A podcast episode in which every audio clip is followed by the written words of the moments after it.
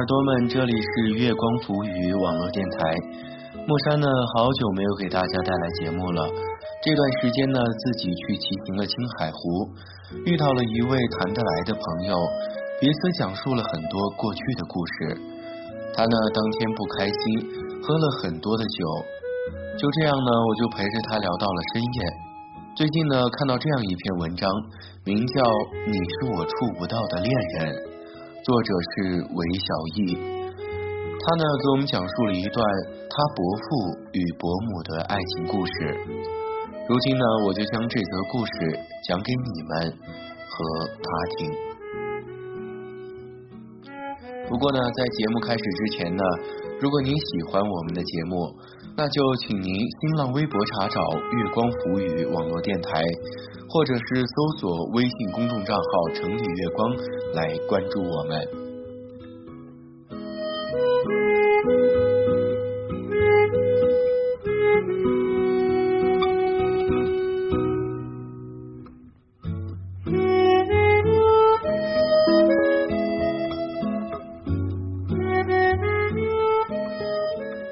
朋友问：假如喜欢一个人没有结果？还要义无反顾的去喜欢吗？那时呢，正是深夜时分，我正在看电影《触不到的恋人》。悲伤之时呢，我并没有回答他。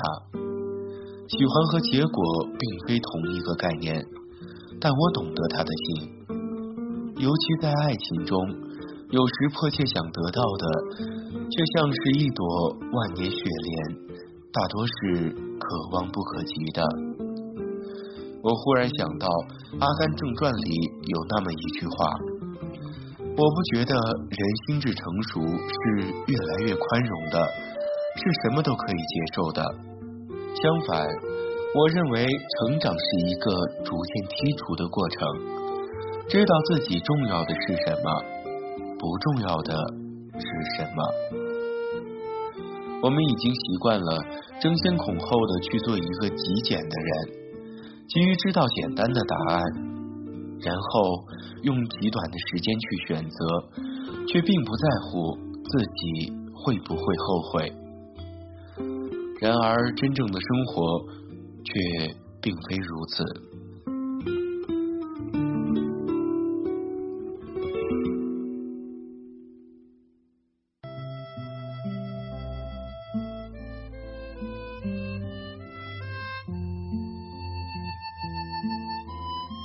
陪同母亲呢去了趟张掖，拜访了一位德高望重的书画家。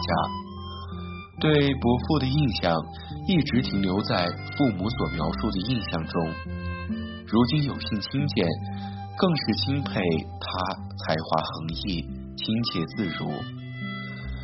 我一度以为爱情一定是人老时才开始蔓延，似乎只有老了。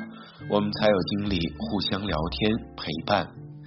年轻时，我们每日都在奔跑、奋斗、挣扎、思考、选择，哪里还有心情去在意爱情的模样？直到看到伯父与伯母的相处，我才明白，有一种陪伴更像是慢性自杀。因为在这个世界上，总有一半的人不能理解另一半人。伯父和伯母彼此不能理解，他们有一栋很大的房子，标准的两室两厅，被分成了两个人生活的空间。他守着一间画室和电视，熬到深夜才肯睡去。他在这边呢，守着另一个电视和一大堆家务活。不等黑夜呢，便垂下了脑袋。清晨时呢，他在晨曦中醒来，开始吟诗作画；而他呢，在呼噜声中醒来，开始繁琐的家务劳作。他呢，从不愿多和他说一句话，而他也懒得理他。回首一生呢，伯母总是抱怨道：“他如今所获得的一切，均有我一半的成就。”听到这样的怨言呢，伯父会轻蔑的笑笑，他并不在意他的一切。也许从年轻时，这样的慢性自杀便已经开始。而到年老时呢，彼此都已经习惯这样的陪伴。伯母是在乎他的，每每做饭时，一心想的是他的口味喜好。无奈呢，伯父并不领情，吃过饭后呢，便着急着退出。如果儿女前来呢，可以多说两句，但也会着急着退场。他从心底排斥这个家，以及命运的安排。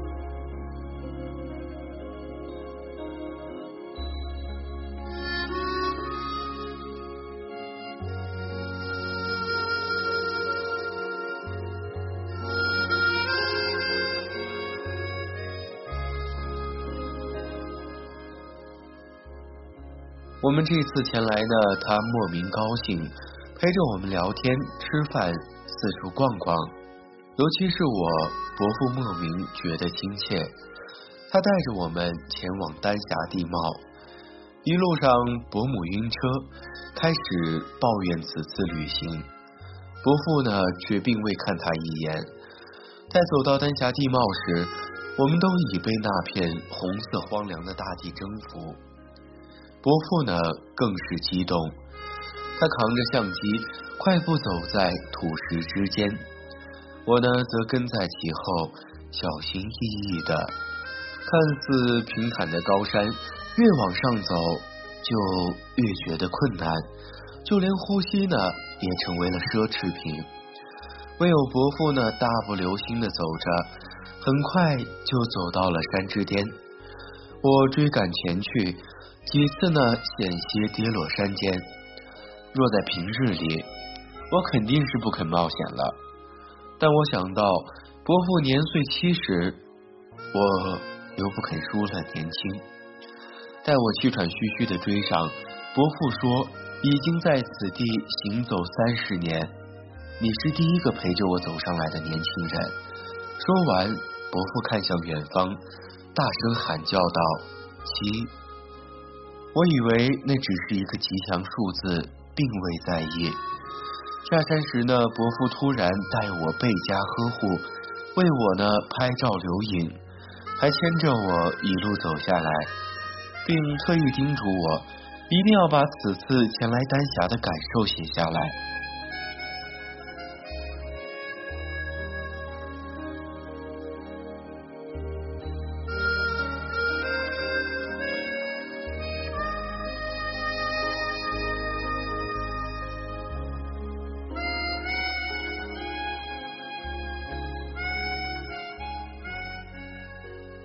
与母亲单独相处时呢，我问伯父再念一个字七，母亲呢叹息一声，说小七是伯父的一段爱情。那时呢，他身为军官，又颇有才华。小七呢优雅动人，拜伯父为师，跟他呢学书法绘画，两个人自此相爱。伯母呢，在一旁恨得牙痒痒，却也插不上嘴。小七怀孕，伯母呢以死相逼，求得小七流产。优柔寡断的小七呢，夹在伯母和伯父之间，郁郁寡欢。生产时呢，小七难产身亡，伯母呢方才长呼了一口气，伯父呢却自此愁眉不展。再也不愿与伯母多说一句。伯父呢，亲自来到小七唯一的姐姐兰小家中，请求呢她原谅。兰小长看念在才华横溢的伯父一片赤诚，他竟然不能狠心怪罪于他。从此呢，每逢节日，伯父总要来兰小家陪他聊天过节。这次我们前来。因母亲和兰晓年轻时关系甚好，兰晓邀请我们去他家中做客。看到兰晓虽年纪七十，但仍然柔美至极，乌黑的双眼闪烁着一抹清澈的美好。我突然想到，小七若还活着，一定也是如此美人。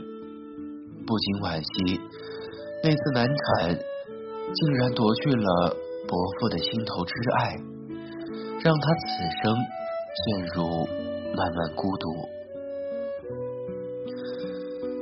伯父的孩子呢，自然是恨小七的，年日已久，恨意蔓延，他们也恨垂垂老矣的父亲，恨他的清高，不近人情，恨他不理母亲。恨他移情别恋，年迈时伯父体衰，他仿佛并不珍惜这具肉体。纵使多病呢，他也是随心所欲的生活，根本不把医生的叮嘱记在心里。倒是伯母一心牵挂，虽住在房屋这头，却也常常偷窥似的探得伯父的生活。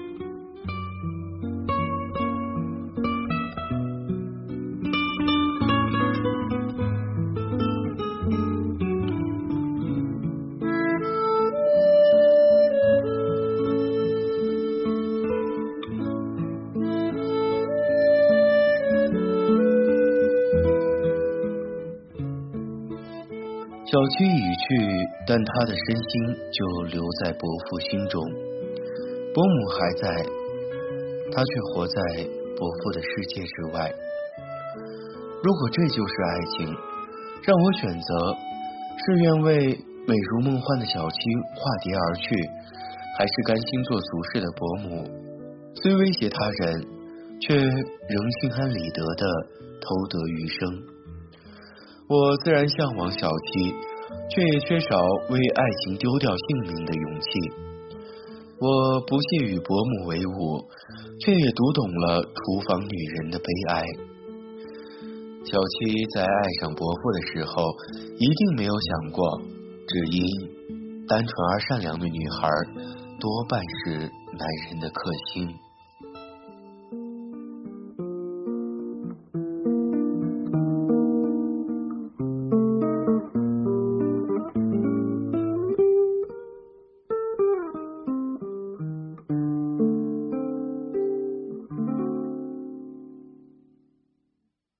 第二日，朋友仍问：“没有结果，我仍要去爱一个人吗？”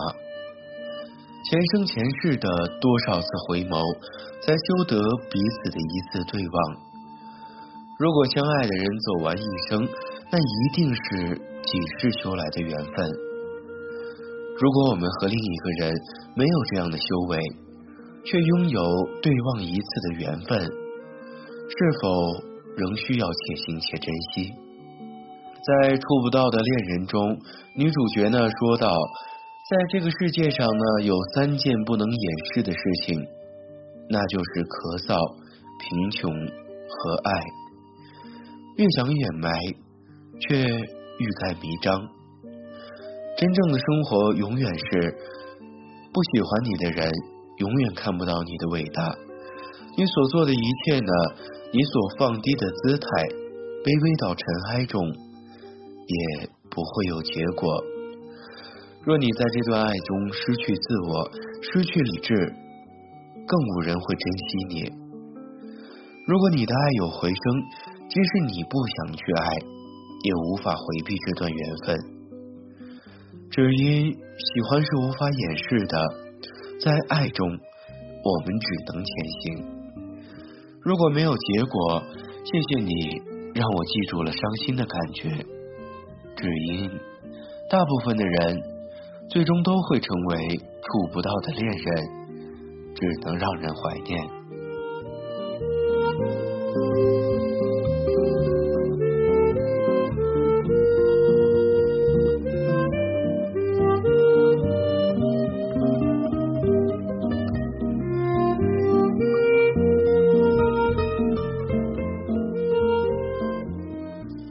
这里呢，故事也讲完了。